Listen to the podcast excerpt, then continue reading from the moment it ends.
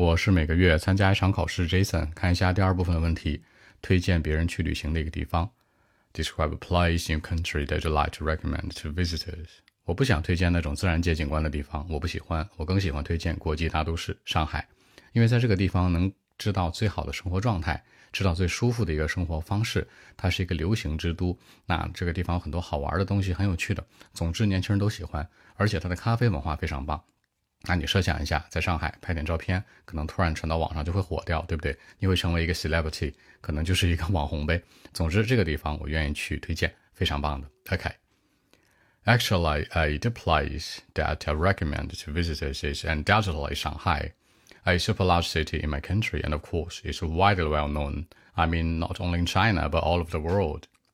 See, I told you, I wouldn't recommend some natural places to other people, but I'd prefer letting them to visit some greater cities like Shanghai, for example.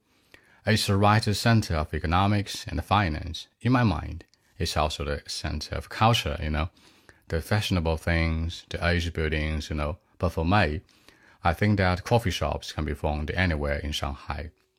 If uh, you had a chance to go there, you understand what I'm trying to say.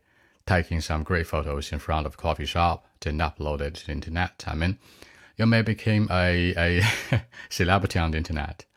Uh, besides, when you spend some time in Shanghai, you definitely experience some different life. I mean, the real rich life out there. Just uh, maybe I come across some, some sports stars and movie stars, or even some real famous entrepreneurs like uh, Jack Ma. You know, maybe the top five in my country.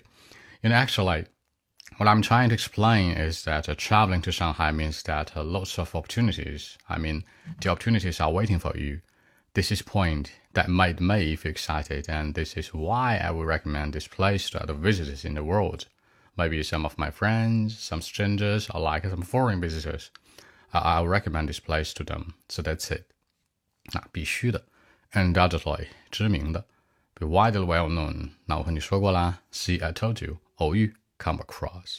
更多文本问题，微信 b 一七六九三九一零七。